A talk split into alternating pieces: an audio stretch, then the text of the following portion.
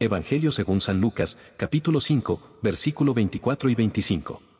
Pues para que ustedes sepan que el Hijo del Hombre tiene autoridad en la tierra para perdonar pecados, le dijo al paralítico, levántate, toma tu camilla, y vete a tu casa.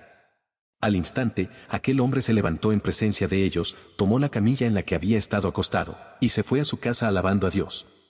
Palabra del Señor. Gloria y honor a ti, Señor Jesús.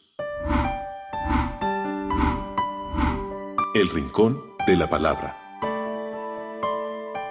La misión que Cristo hace por mandato del Padre implica el perdón de los pecados. Para esto vino Jesús, para liberar al hombre de las ataduras del pecado. Y lo digo en plural porque esas ataduras que produce el pecado son diversas.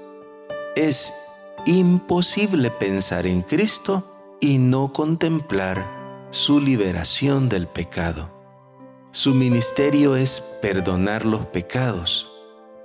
El que es perdonado se siente amado y ya no puede oponerse a ese amor.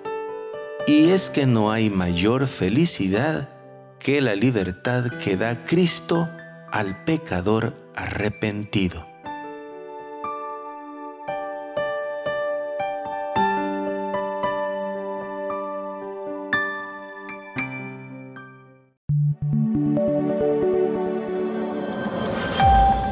Comunidad Católica Virtual. Beato Carlo Acutis ruega por nosotros.